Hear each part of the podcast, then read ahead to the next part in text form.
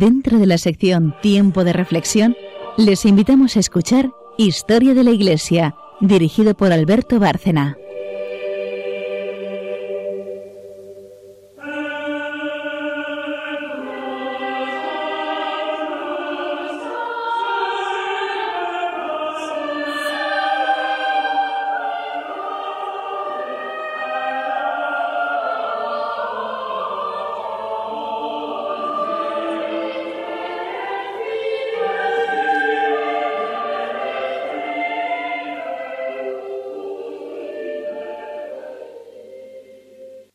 Buenas noches, oyentes de Roda María. Un programa más.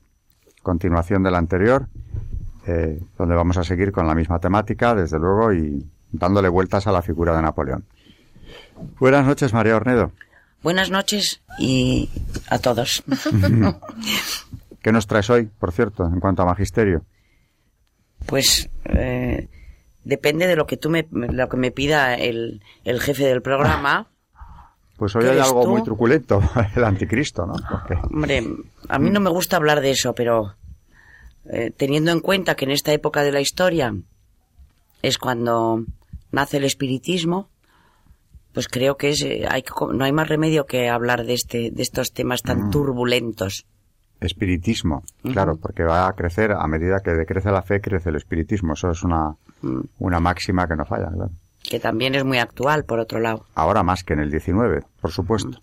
Charo Gutiérrez, buenas noches. Hola, buenas noches. ¿Qué santo nos traes? San José de Cotolengo.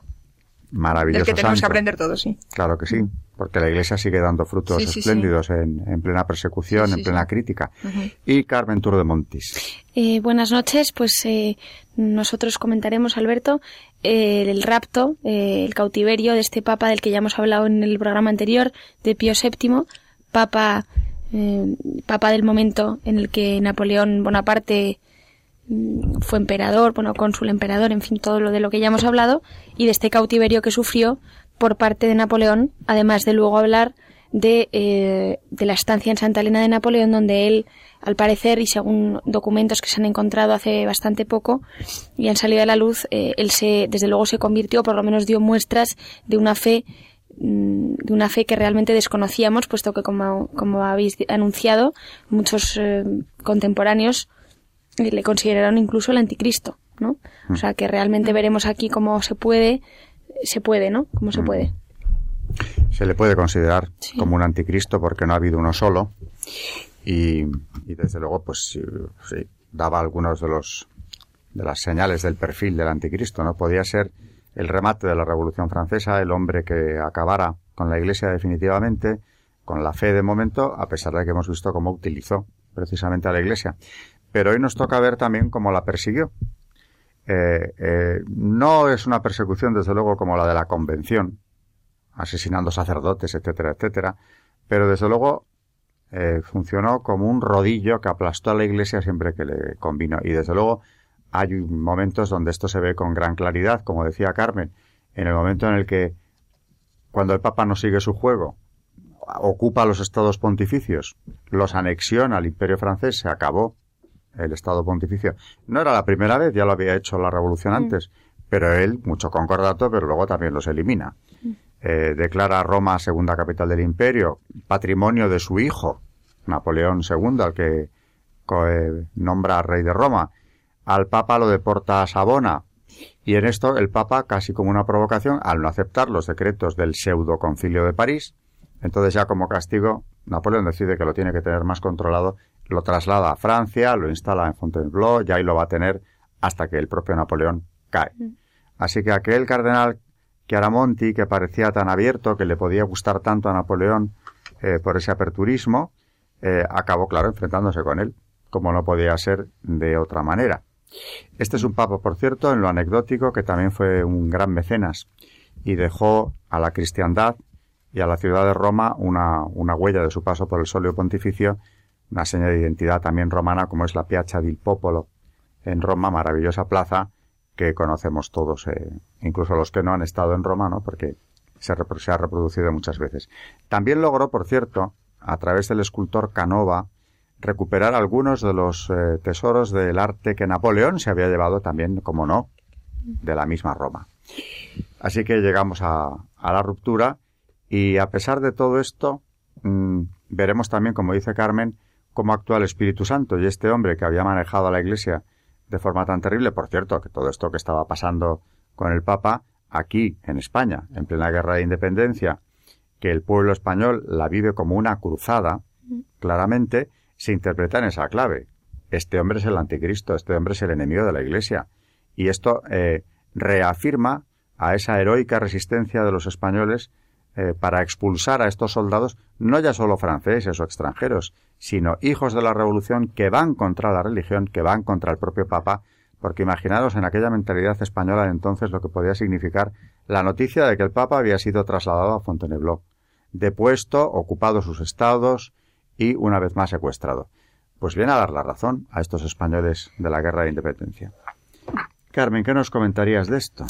Bueno, para empezar, decir eh, que además de lo que tú ya has relatado, Alberto, decir que Napoleón ya hemos visto que en un principio se corona con esta con esta con esta corona en la que esta reliquia tan importantísima para los católicos donde está la, un trozo un, clavo de la cruz mm, y no solo eso sino que además eh, a partir de ese momento él mismo se quiere nombrar bueno evidentemente quiere ser nombrado por el Papa como como emperador eh, bajo eh, es decir, con el respaldo del Papa, ¿no?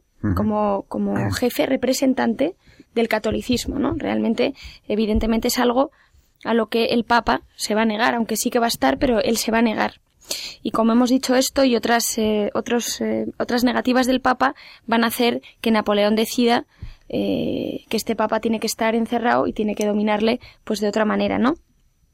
Como hemos dicho, el 26 de mayo este emperador es el emperador es coronado en el Duomo de Milán como rey de Italia.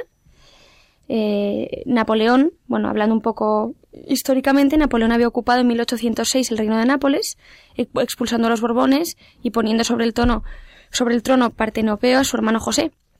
Eh, la flota inglesa, sin embargo, era todavía fuerte en el Mediterráneo. Pío VII se niega a sumarse al bloqueo, al bloqueo continental contra Gran Bretaña, dejando abiertos a sus barcos el puerto de Civitavecchia y los del Adriático. Y entonces, claro, el emperador francés ordena al general Milois que ocupara Roma, en la que entran sus fuerzas el 2 de febrero de 1808. Mientras tanto, Francia invade Portugal, como ya sabemos, y de paso se apodera del trono español que le da Napoleón a su hermano José, y pues eh, toda esta guerra de independencia que como dice además Alberto fue una auténtica cruzada, ¿no? Desde España. Desde Viena el 27 de mayo de 1809, cinco días después, el que ya era dueño de la situación de toda Europa decreta la anexión al Imperio francés de los estados de la Iglesia y declara, como ya ha dicho Alberto, a Roma ciudad libre imperial y dejándosela al Papa como residencia. Pío VII reacciona y hace publicar el 10 de julio la bula Quam Memorandum de Excomunión contra los violadores de los derechos de la Iglesia, que fue redactada, por cierto, por el barnabita Francesco Fontana.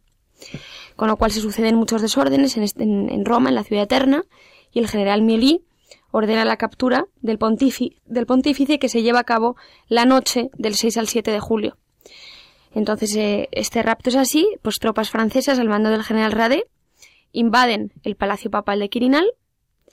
El papa de su Augusto, el Papa, perdón, eh, Chiaramonti, no quiso que se derramara la sangre de sus valientes defensores de la Guardia Suiza, perdón, y se rinde a sus captores. Es decir, no hay una lucha entre la Guardia Suiza y eh, los eh, generales de Napoleón, sino que él, el propio Papa, con un acto de valentía, la verdad es que enorme, se, se entrega a estos raptores. Rade, como decimos, dispone la salida inmediata a Roma de, su prisionero del Papa, que tuvo, por cierto, apenas tiempo de coger su breviario, imaginemos cómo fue de rápido y de, y de intensa este rapto, y acompañado del cardenal Bartolomeo Paca, prosecretario del Estado, eh, porque Consalvi se había exiliado a París por exigencia de Napoleón tres años antes, ya vemos cómo él intentó eh, pues deshacerse de, todo aquel que, estuviese en contra de estos de estas mm, predisposiciones que él tenía, con lo cual acompañado del cardenal Consalvi sale eh, sale para allá, ¿no? El viaje, de hecho, decir que fue un verdadero via crucis, porque además Pío VII estaba enfermo, ya tenía más de 67 años, y, la verdad es que fue un viaje realmente muy duro para él. Eh, cuando sale de Pogimbosi, cerca de Siena, se le vuelca, de hecho, el carruaje, acabando en medio de aguas pantanosas, de las que salieron a duras penas el Papa y su ministro, evidentemente magullados por este accidente, además, como ya hemos dicho, de la edad del Papa y de su estado, de su mal estado de salud. Bueno, para seguir relatando el viaje un poco, se detienen un tiempo en la Cartuja de Florencia, pero al partir, el cardenal Paca fue separado de su augusto señor, del Papa, y enviado a Piamonte por una vía distinta. A Pío VII, en su, en este, realmente en este viaje tan duro, se lo llevan hasta Sarzana, donde fue embarcado con rumbo a la Liguria, y llegado eh, al puerto de San Pierre de Arena en Génova, continúa el viaje por tierra por Alessandria y Turín hasta el Cenicio, donde se reúne con el cardenal Paca, que como hemos dicho había ido por otro, por otro camino, para acompañarlo hasta Grenoble. Aquí los dos, estos dos hombres, el Papa y el cardenal, vuelven a ser separados. Eh, eh, Paca fue llevado prisionero a la fortaleza de Fenestrel, donde, por cierto, permaneció hasta 1813, mientras el pontífice tuvo que seguir como decimos, una accidentada e incoherente ruta que lo llevó por Valence, en el Delfinado, la ciudad donde estuvo cautivo y murió, y murió Pío VI, de hecho, recordarlo, Aviñón, Niza, hasta como, como ya hemos dicho, llega a Sabona a finales de año, con lo cual vemos eh, la longitud de este viaje y, las dificultades, donde allí Pío VII recibe las expresiones de, de fidelidad de la población permaneciendo hasta 1802. Bueno, eh, luego decir que eh, Napoleón quiere aprovechar el cautiverio del Papa pues para arrancarle concesiones, inauditas evidentemente aprovechándose de su estado de salud, que constituían graves atentados, como decimos, a la independencia de la Iglesia, del poder civil, y ya como hemos dicho, pues eh, aquí es cuando empieza a pretender que, Roma se establezca en París, haciendo la capital imperial, no solo que sea la capital imperial París, sino que también la sea sea la capital del catolicismo y como hemos dicho y hemos anunciado al principio, Pío VII se resiste a estas pretensiones eh, a pesar de que le quiso forzar de él, alejando a todos los fieles que tenía el Papa y secuestrando incluso su correspondencia. Napoleón intenta forzar las cosas y convoca un concilio en París, eh, en el que tres, después de tres meses de unas sesiones muy estériles eh, fue disuelto por un enfurecido emperador. fue disuelto además porque eh, realmente no tuvo apoyos, no tuvo apoyos Napoleón por parte ni de cardenales ni de obispos, con lo cual pues se disuelve este concilio de estos tres meses en el que no se consiguió absolutamente nada de las pretensiones de Napoleón.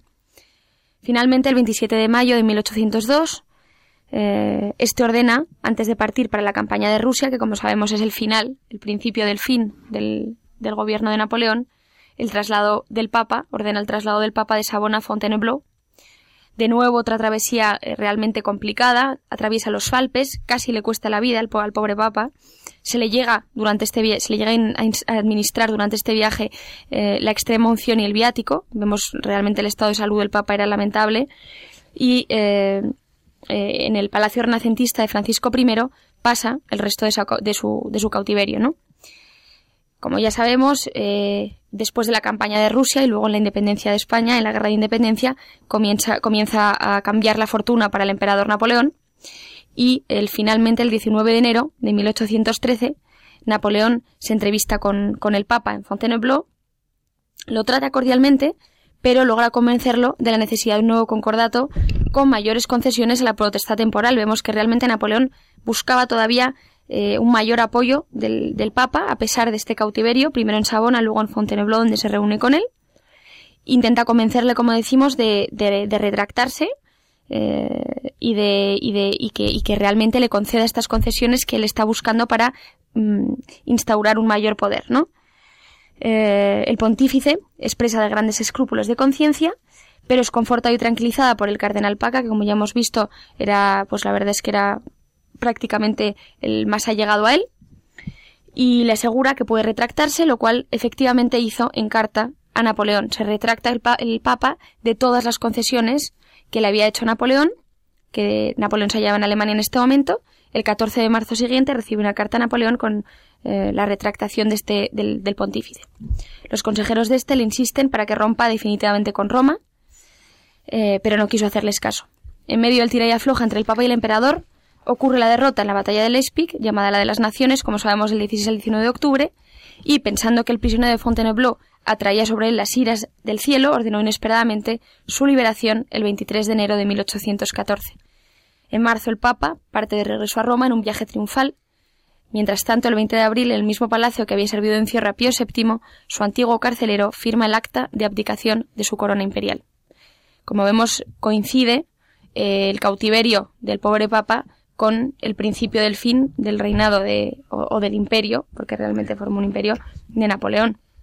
De hecho, él mismo pensó, y yo creo que aquí empieza un poco eh, su conversión, de alguna manera, él piensa que todo lo que le estaba haciendo al Papa, este cautiverio, este viaje en el que casi muere el Papa, como hemos visto, le, incluso le dieron la extrema unción al pobre pontífice, eh, él piensa que, que, que, esto le está trayendo realmente eh, el fin a su imperio, porque pues una especie de castigo divino por haber hecho lo que ha hecho al, al, al, pontífice, ¿no? O sea que realmente aquí vemos también que Napoleón empieza a tener una conciencia, desde luego algo, por lo menos algo de conciencia, que no habíamos visto mmm, nunca durante su reinado. Y bueno, ya después de este relato tan largo, disculpadme oyentes, ya termino, pero realmente es que fue algo, eh, fue muy largo y, y fue fue penoso realmente que pasase esto con el propio Papa.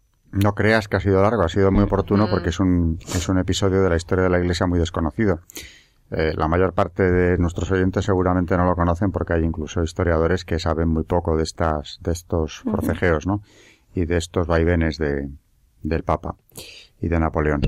Eh, lo que está claro es que hasta que Napoleón no pierde el poder, el Papa va a ser su prisionero y solo afloja el yugo cuando ya ve que no puede evitar eh, que, que, se le venga abajo todo lo que ha construido.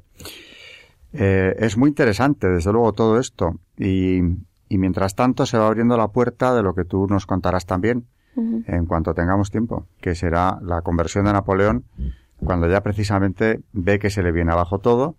Y, y se cuestiona una cosa, porque hay uno de los errores fundamentales de Napoleón. Uno es España, el otro es Rusia, las guerras de España y Rusia, y otro, el tercero, mmm, y de los más importantes, es también esto, mm. la anexión de los estados pontificios, el secuestro del Papa, que le resta apoyos en Francia. Donde digo, todavía la población mayoritariamente es católica y por supuesto no eran solo los españoles que le combatían, eran los propios franceses, sus súbditos más directos, los que empiezan a verle en un porcentaje muy alto con, con mucho rechazo por todo este daño que ha causado a la Iglesia. Así que. Claro, es que por mucho apoyo que tuviese por parte de los franceses en un primer momento, eh, el que realmente era católico mmm, no iba a apoyar antes a Napoleón que al, que al propio Papa, ¿no? Que claro. es la cabeza de la Iglesia. Con lo cual, como tú dices, pues se le empiezan a restar apoyos y, y realmente, como decimos, es el principio del fin. O sea, realmente coincide. Eh, el rapto del Papa, por decirlo de alguna manera, este viaje, como hemos dicho, insólito por los Alpes incluso, con extrema unción de por medio del, del Papa, con el declive, eh, España, Rusia, etcétera. Y como tú has dicho, su, uno de sus mayores errores fue realmente intentar someter a la Iglesia bajo su yugo. Sobre todo porque además eh, no era no era la misma época. Lo que no se dio cuenta, yo creo que no era la misma época que, por ejemplo, podría haber sido, a lo mejor, esto es una opinión personal completamente, igual en otra época anterior sí hubiera sido posible. Pero realmente ya estábamos en una modernidad, un apoyo al catolicismo, a pesar de todos los vaivenes que había tenido la revolución enorme, y realmente, como tú dices, fue un gran error por su parte, y fue el principio del fin de su reinado. Lo veremos, veremos su conversión, así que nos vamos a la primera pausa del programa y después Charo vendrá con el santo del día.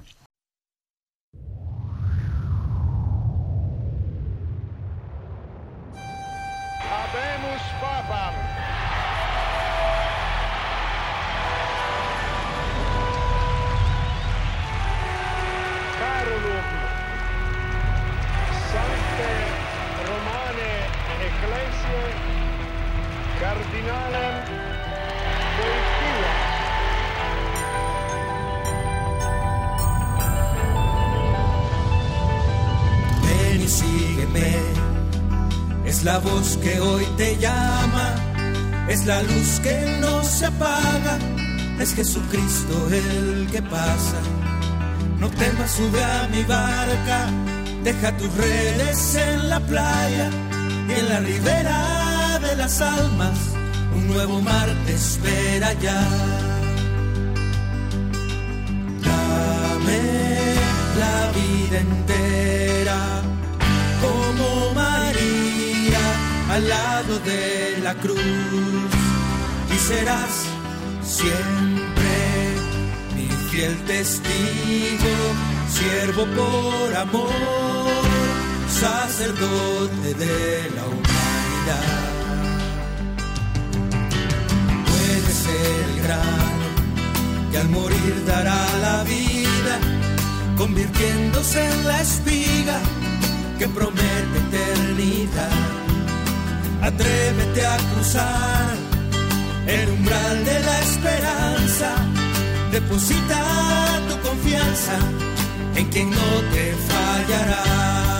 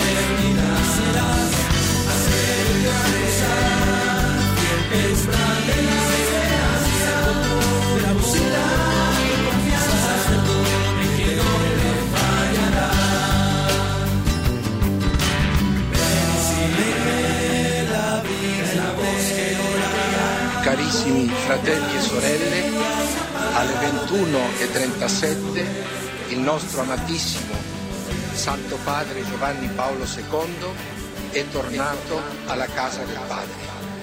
Preghiamo per lui.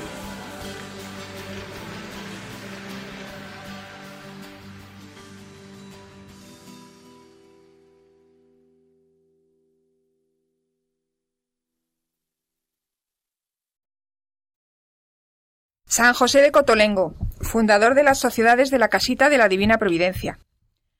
Un día de septiembre de 1827, un sacerdote tuvo que acudir a administrar los últimos sacramentos a una joven francesa que se había puesto enferma en Turín cuando iba de viaje de Milán a Lyon con su marido y sus tres hijos pequeños. La enferma murió en un suburbio sórdido por no tener los cuidados necesarios.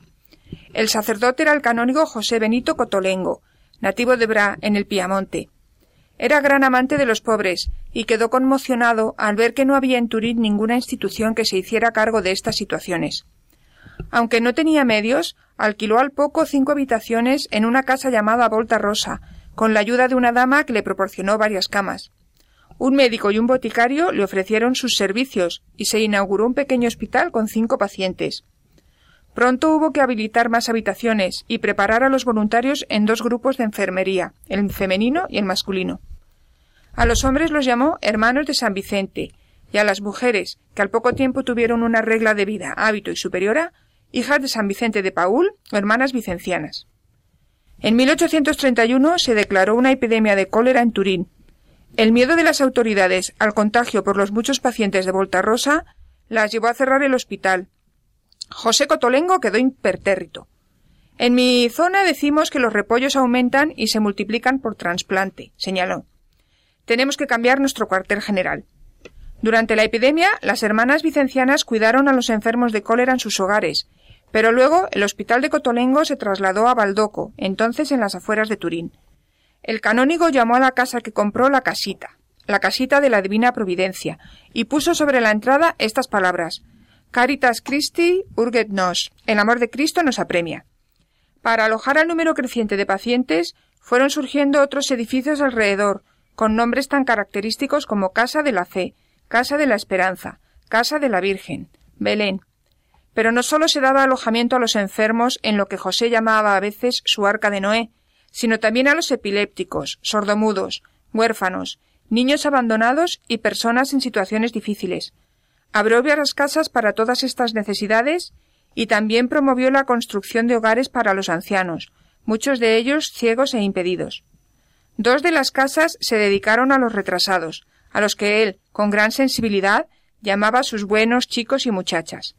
Y se estableció también un hogar de acogida, entre cuyos miembros surgió una congregación religiosa bajo el patronazgo de Santa Tais, que fue una santa egipcia criada en el cristianismo, convertida en cortesana y luego vuelta a la fe. El conjunto de edificios constituía lo que un autor francés llamó Universidad de la Caridad Cristiana, aunque su fundador lo seguía llamando la casita. Jamás atribuyó su éxito a sus méritos, porque estaba plenamente convencido de que él no era más que un instrumento en manos de Dios. Esta convicción se la explicó muy gráficamente en una ocasión a las hermanas vicencianas. Somos como las marionetas de un teatrillo. Mientras las sostenga una mano por arriba, caminan, saltan, bailan y parece que están ágiles y que viven. Representan en ocasiones a un rey, a un payaso, pero en cuanto se acaba la función se desploman y se guardan amontonadas en un rincón polvoriento. Así ocurre con nosotros. Entre nuestras múltiples funciones nos sostiene y nos mueve la mano de la providencia. Nuestra obligación consiste en entrar en sus designios para desempeñar el papel que se nos ha asignado y responder pronta y confiadamente a los impulsos recibidos desde muy alto. Aunque lo dirigía todo, José Cotolengo no llevaba cuentas ni auditorías. El dinero que recibía se gastaba casi inmediatamente y nunca se invertía. Llegó hasta a rechazar el patrocinio real para sus obras, porque ya estaba bajo el patrocinio del Rey de Reyes. En repetidas ocasiones, pero sin éxito, le aconsejaron sus bienintencionados bienhechores prudencia para salvaguardar el futuro de sus obras. Los acreedores le presionaban constantemente, la caja estaba vacía y las provisiones iban camino de agotarse. El santo se confiaba a Dios y jamás quedó defraudado. Además, ya había garantizado el futuro de la casita, no con dinero, sino con la oración. En relación con lo que consideraba una llamada de lo alto, había fundado, junto a su organización, varias comunidades religiosas, cuyo fin fundamental era rezar por todas las necesidades. Estas nuevas sociedades incluían las hijas de la compasión, que rezan por los moribundos, las sufragistas de las ánimas benditas, que pedían alivio para las almas del purgatorio, las hijas del buen pastor, quienes con su oración y vida activa asisten a los que están en grave situación moral, y una comunidad muy estricta de carmelitas que hacen penitencia y oración por la Iglesia. Para los hombres fundó los ermitaños del Santo Rosario y la Congregación de Sacerdotes de la Santísima Trinidad. José Cotolengo tenía cincuenta y seis años cuando sintió próximo su fin. El tifus había debilitado aún más un cuerpo muy deteriorado por el duro trabajo y austeridades. Sin ninguna ansiedad por el futuro de su obra, pasó tranquilamente su autoridad a su sucesor, se despidió de sus hijos espirituales y se encaminó hacia Chieri, donde murió nueve días después en la casa de su hermano, el canónigo Luis Cotolengo. Casi todas sus fundaciones, muy numerosas, siguen vivas en la actualidad. Miles de personas tienen techo y comida dentro de la casita. Fue canonizado en 1934. Celebramos su festividad el 29 de abril. Muy bien, otro santo de la época, un poco posterior al anterior, pero que también, suscitando esta vocación, Dios consiguió poner aquí en aquella Europa todavía convulsa por aquellos sucesos un gran benefactor de la Iglesia y desde luego de, de los hombres en general que tuvo cerca. Y para muchos europeos, como decíamos antes, y, incluso para otros que no lo son, eh, también de otras latitudes, Napoleón era el anticristo o uno de los anticristos que tenía que venir al mundo. Lo hemos dicho al principio, yo creo que no sé si hoy en el programa anterior, pero eh, María nos ha traído una cita del beato John Henry Newman hablando del anticristo que lo describe, mm, a ver si se ajusta o no a la definición, describe lo que es el anticristo y su época. Dice así, lo que he dicho acerca de este tema puede resumirse así. La venida de Cristo será inmediatamente precedida por un desencadenamiento del mal terrible y sin precedentes, llamado por San Pablo una apostasía, una deserción, en medio de la cual aparecerá un cierto y terrible hombre de pecado e hijo de la perdición, el especial y singular enemigo de Cristo o anticristo. En este tiempo las, revoluciones prevalecerán y la presente estructura de la sociedad será desarticulada. Al presente, el espíritu que él encarnará y representará es contenido por los poderes existentes, pero ante la disolución de éstos, él surgirá de su seno, los reconstruirá a su vil manera, bajo su propia ley, con el propósito de excluir a la Iglesia. Bueno, pues según esta definición de Newman, eh, no estaban muy lejos, eh, los que opinaban así no estaban muy lejos de, de acertar, porque verdaderamente tiempo de revoluciones, eh, una crisis social eh, profundísima, un ataque a la Iglesia, todo esto no es que empiece con Napoleón, pero llega a su consumación con él a pesar de esa cierta convivencia que organizó con el Concordato, pero son tiempos de la Revolución Francesa, que quiere crear una sociedad nueva completamente, eso es evidente. Que Napoleón es como un gran cataclismo europeo, en buena medida también. El número de muertos solamente un dato. De aquel ejército de 700.000 hombres que se llevó a Rusia, volvieron 100.000. 600.000 quedaron muertos en Rusia o por el camino, congelados o combatiendo. Esa solo es una de las barbaridades de los genocidios que protagonizó. Luego, claro que no era disparatado del todo que algunos europeos pensaran que estaban en presencia de un verdadero anticristo. Y en ese vacío terrible que viene eh, ya en el siglo XIX, pero que arranca de la Ilustración, ese vacío espiritual que se crea con el racionalismo radical, con el rechazo de la fe, de los temas de los que venimos hablando en los últimos programas, hay un aumento de la superstición que empieza a verse muy claro en el 19 y que ha ido a más en el 20 y yo diría que en el 21 quizás, si es posible, ha crecido todavía más. Sobre este tema también el magisterio ha hablado. ¿Y, ¿y qué nos ha dicho María? Pues sí, porque, mm, a ver, la Iglesia mm, está en contra del espiritismo. La Iglesia entiende que es un tipo de distorsión para la vivencia de nuestra fe cristiana. Esto no hace más que perturbar la vivencia de nuestra fe.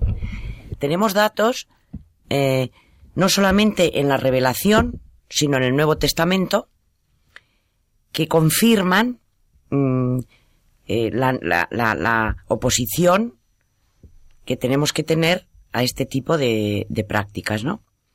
Entonces, en la revelación, para el que quiera apuntar y repasar, mm, los voy a, voy a decir las citas, ¿no? Las citas son las siguientes. En el Antiguo Testamento, Éxodo 22, 18. Levítico 19, 31. O 10, 6, 27. Deuteronomio 18, del 9 al 12.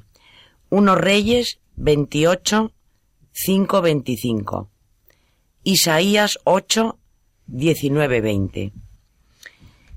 En estos pasajes que acabo de citar, quedan expresamente prohibidas las prácticas espiritistas, sean del tipo que sean. Estas prohibiciones son precisamente lo que Alan Kardec entiende como la práctica espiritista y que él considera como buena. Para nosotros, no solo en el Antiguo Testamento, sino también en el Nuevo Testamento, por el comportamiento de los apóstoles, sabemos que ellos tenían la conciencia de que la determinación de Dios en el Antiguo Testamento seguía en pleno vigor también para los fieles de la nueva alianza, es decir, de los cristianos. Las citas son las siguientes. Hechos 8 del 9 al 12. El caso de Simón el mago. Hechos 13, 6, 12. El mago Elimas. La doctrina de la Iglesia, por tanto, enseña que las almas de los fieles difuntos existen ahora hasta la resurrección de los cuerpos, en el día de la resurrección final, con una existencia puramente espiritual, sin periespíritu. Las almas de los fieles difuntos que murieron en estado de justicia están en la presencia de Dios gozando de su gloria. Las almas de los fieles que murieron en estado de pecado mortal están apartadas de Dios y esperando la resurrección de los muertos. Los fieles cristianos nos hallamos tanto más próximos a las almas de los justos cuanto más unidos estamos a Dios por Cristo en el Espíritu. En la Iglesia Católica, los proclamados santos son nuestros intercesores por medio de Cristo ante Dios Padre, y pueden obtenernos gracias, dones y favores espirituales si esa es la voluntad de Dios. La teología del cuerpo místico de Cristo, cuya cabeza es Cristo, nos enseña que todos somos miembros de un mismo cuerpo y que estamos en comunicación por vía de la gracia, los vivos y los muertos, por pertenecer a este mismo y único cuerpo. Las almas de los fieles justos, para comunicarse con nosotros, los fieles en la tierra, no necesitan de mediums ni de nada extraño, sino que se valen de su intercesión ante Dios en favor nuestros, nuestro. Los espiritistas de más relieve e influencia, vuelve a nombrar el padre Garro, que es el que ha hecho este estudio, jesuita del, en el Perú, eh, cita a Kardec, no han tenido rubor en publicar su intención de aniquilar al cristianismo. Por ello, y por la incompatibilidad de las creencias espiritistas con las verdades de la revelación divina y con la fe cristiana, la Iglesia católica ha condenado repetidas veces las prácticas espiritistas. Así, por ejemplo, un año antes de que Kardec publicara su libro mmm, de los espíritus, libro de los espíritus, el Santo Oficio de Roma emitió el siguiente comunicado el 24 de abril de 1917 si es lícito, por el que llaman medium o sin el medium empleado o no el hipnotismo, asistir a cualquiera alocuciones o manifestaciones espiritistas, siquiera a las que presentan apariencia de honestidad o de piedad, ora interrogando a las almas o espíritus, ora oyendo sus respuestas, ora solo mirando, aun con protesta tácita o expresa de no querer tener parte alguna con los espíritus malignos. Respuesta negativo a todo. El Concilio Vaticano II, en Lumen Gentium número 49, determina expresamente la nota número 2, contra todas las formas de vocación de los espíritus, y reafirma los documentos del magisterio de la Iglesia, aludiendo, entre otros, al Papa Alejandro IV en 1258. El tema, tercer punto, el tema fuerte del espiritismo es la teoría de la reencarnación. Es necesario recordar que la palabra reencarnación está llena de postulados, presupuestos, principios y conclusiones directamente opuestas al mensaje del Evangelio. Este término reencarnación está cargado de elementos contrarios a la doctrina cristiana y especialmente en lo referente a nuestra redención realizada por Jesucristo. En efecto, la reencarnación es una doctrina filosófico-teológica que es estrictamente autorredentora. Es decir, mi alma no la salva Cristo del poder del pecado y de la condenación eterna, sino que se salva a sí misma a base de ir purificándose en sucesivas e ininterrumpidas reencarnaciones hasta que llegue a un momento final que quede totalmente purificada. Esto es muy importante que lo aclaremos. Es decir, no hay necesidad, mmm, dicen ellos, de la salvación por Cristo. Cristo no es mi Salvador, yo soy mi Salvador. Estamos en el, otra vez recordando el endiosamiento del hombre. Y sobre todo en la actualidad.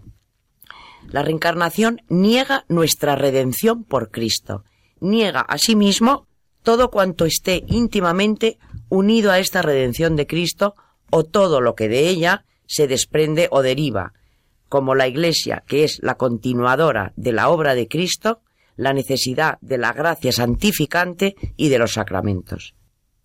En la teoría reencarnacionista tampoco hay lugar para la doctrina cristiana sobre la unicidad de la vida terrena cristiana, con sus obras y sus méritos y su recompensa salvación o castigo, condenación, en la vida eterna. Ellos no tienen en cuenta la segunda venida triunfal de Cristo. No creen en la resurrección final de la carne. No creen que Cristo ha de venir a juzgar a vivos y a muertos. Por todos estos elementos y otros más, el espiritismo con su doctrina y su práctica impide seriamente la vivencia auténtica de la fe cristiana. Finalmente, además de que el espiritismo impide vivir la auténtica fe cristiana a la Iglesia católica, lo que preocupa es el enorme daño que para la higiene mental y psicológica de sus fieles se puede seguir de la práctica frívola y curiosa de muchas de estas sesiones espiritistas, que las más de las veces se presentan como juegos o divertimentos inocentes o de pasatiempo, cuando en realidad su práctica es verdaderamente nociva. El profesor Hans Bender, una de las personalidades contemporáneas más eminentes en la investigación y en el conocimiento objetivo de la fenomenología paranormal, afirma en una, de sus obras. Las prácticas espiritistas atentan especialmente con la psicohigiene, higiene. Las actitudes supersticiosas que se fundan en la errónea interpretación de una comunicación con los espíritus están muy extendidas y en ellas se encierra, como se ha probado en muchos casos, el origen de la enfermedad psíquica. El mismo profesor Bender estudió la llamada psicosis de mediums, que afecta a muchas de las personas que practican con asiduidad sesiones espiritistas, ya que en ellas se induce a un estado de pasividad muy perjudicial al psiquismo humano y que al debilitar el organismo tiende a borrar la personalidad normal al mismo tiempo que es la causa de alucinaciones y otros graves desórdenes físicos y mentales, así como en otras ocasiones cierta perversidad moral. De todo ello Mm, y de estos estados psicosomáticos eh, trata la obra mm, del doctor Violet titulada eh, El espiritismo y sus relaciones con la locura. Con la práctica del espiritismo no estamos en presencia de simples juegos de salón o de divertimentos inocentes o que se prestan a la curiosidad malsana. Se trata más bien de prácticas sumamente peligrosas para la higiene mental y para la vivencia de la fe cristiana. Se atenta seriamente contra la seguridad emocional de quienes en su mayoría acuden a ellas sin una debida preparación y movidos por motivaciones poco claras, que se disfrazan generalmente con intenciones emocionalmente tortuosas, que en la mayoría de los casos terminan necesitando asistencia psiquiátrica. Muy bien, pues el enorme vacío que iba dejando la fe, sobre todo en algunas élites, porque el pueblo francés y el del resto de Europa sigue siendo mayoritariamente católico, en los países católicos o cristiano en su generalidad, ese vacío, digo, se va llenando con estas prácticas espiritistas, supersticiosas. María ha acabado tocando el tema de la reencarnación, que llegará sobre todo más en el siglo XX, con las influencias de las filosofías orientales. Pero el espiritismo decía antes, ya en la ilustración se ve en esos salones como juego de salón, como un juego más, esa práctica, aunque todavía, claro, son prácticas muy reducidas, va a ir a más en el siglo XIX y va a ser un elemento más eh, de perturbación e incluso de desequilibrio de quienes lo practican, que ha ido también calando en buena medida en la sociedad. Hoy en día, en el siglo XX, en el XXI ya, eh, desde luego tiene una influencia muchísimo mayor. Esto empezaba en el XIX y era uno de los, una de las consecuencias de esa crisis espiritual que se abre con la Ilustración, que va más con la Revolución, que se consolida después ya en el 19 y que ha dejado pues unas, unas eh, secuelas terribles. Nos toca ya casi ir acabando. No hemos podido abordar hoy eh, la cuestión de la conversión de Napoleón, pero me parece que es un tema tan interesante que deberíamos dejarlo para un próximo programa para no despacharlo así de cualquier manera. Eh, merece la pena porque además insisto en que es una demostración de cómo actúa el Espíritu Santo y en un hombre que había manipulado la Iglesia tan descaradamente eh, que incluso él termine reconciliado es, es, una cosa interesante que aquí en Historia de la Iglesia deberíamos eh, tratar. En los minutos que nos faltan, sobre todo los temas que hemos visto, ese Napoleón anticristo para algunos, ese crecimiento del espiritismo a partir de ahí, en el 19, etcétera, esta utilización del Papa por parte del emperador. Eh, ¿Queréis hacer algún último comentario sobre esto? Bueno, por ejemplo, decir en cuanto a lo que nos ha estado contando María del espiritismo, eh, decir que la Iglesia ha condenado desde, bueno, desde que, incluso desde el siglo VI, mm, tenemos ejemplos ya de, de condenas papales a, a, a, estas prácticas. Bueno, en el siglo XVI el Papa Sixto V, eh, en el siglo XIX un poco más tarde, eh, eh, también se condena de nuevo, eh, hay una condena papal de estas prácticas. otra vez en el siglo XIX, como hemos dicho, como tú ya has dicho, Alberto, hay una gran cantidad de condenas papales porque es el auge de este movimiento y, e incluso, bueno, va a ser en 1886 mm, cuando el concilio de Baltimore afirma la posibilidad de que el espiritismo estuviese ligado a las acciones diabólicas. Que eso yo creo que es un punto de aparte, porque realmente ahí ya no solo se está condenando eh, la asistencia o la práctica de, de estas sesiones espiritistas o de estas prácticas, sino que además se va a ver un acto diabólico desde este momento, aunque ya se está, se veía de, desde hacía ya tiempo que, que había una influencia demoníaca eh, en estas prácticas que realmente la Iglesia va a decir eh, a través de este concilio de Baltimore en 1886 que ahí está el demonio en cualquier práctica espiritista. Pues oyéndote, recuerdo una conferencia del jesuita Padre Pilón, eh, que fue un gran experto en parapsicología y temas como el ocultismo, en, el que, en la que decía hace ya muchos años que la práctica de la Ouija, que es una invocación a los espíritus, era de una enorme peligrosidad, algo que yo no me había imaginado. Me parecía un juego eh, tonto, que a mucha gente le interesaba porque pasan cosas realmente, decimos, ¿por qué se mueve el vaso? ¿Por qué hace letras? ¿no? La gente lo comentaba mucho en mi época. Bueno, pues muchas veces decía el padre Pilón, quien ha entrado en esa, en esa forma de convocar a los espíritus es el mismo demonio. O alguno de ellos, que juega con los que están sentados a la mesa sin tener la menor idea ellos, claro, de lo que están haciendo. Y nos contó que en casos de posesión, eh, en, frecuentemente se había encontrado él con que en el origen estaba la práctica de la Ouija. Ahora que hablas del concilio de Baltimore y de estas advertencias de la vinculación entre espiritismo y satanismo, más o menos encubierto. No digo que todos los que practican el espiritismo vayan buscando eso. No, de hecho, pero... muchas veces incluso es la propia... Eh, el propio desconocimiento de, de, incluso muchos católicos, incluso en juegos, ¿no? Lo toman como un juego, pues una lectura de cartas, un, y realmente no nos damos cuenta a veces de la peligrosidad que puede conllevar. Es decir, no decimos que cualquier persona que haga espiritismo está convocando un espíritu diabólico. Eso lo queremos dejar Pero lo claro. puede estar haciendo. Pero igual, sin darse cuenta, sí está, está llamando, ¿no? O sea, que realmente es pues eso, para hacer una advertencia a nuestros oyentes del peligro de estas prácticas. Sobre todo a los adolescentes. Sí, claro, que son los que juegan más con ello y lo han hecho siempre. Pero bueno, se iniciaba eh, con el 19, porque ya hemos entrado en el siglo XIX, un periodo de grandes peligros para, para el alma, para la salvación de los creyentes, ¿no? Bueno, pues eh, un programa más que hemos terminado y vamos acabando con Napoleón. Todavía Carmen tiene que contarnos esa conversión que queda pendiente, pero nos despedimos hasta, hasta nuestro próximo programa en dos semanas, ¿no? Buenas noches, María Ornedo. Buenas noches a todos y muchísimas gracias. Buenas noches, Charo Gutiérrez. Hasta el próximo programa, si Dios quiere. Carmen Turo de Montis. Buenas noches y muchas gracias. Y buenas noches a todos nuestros oyentes de Historia de la Iglesia en Radio María.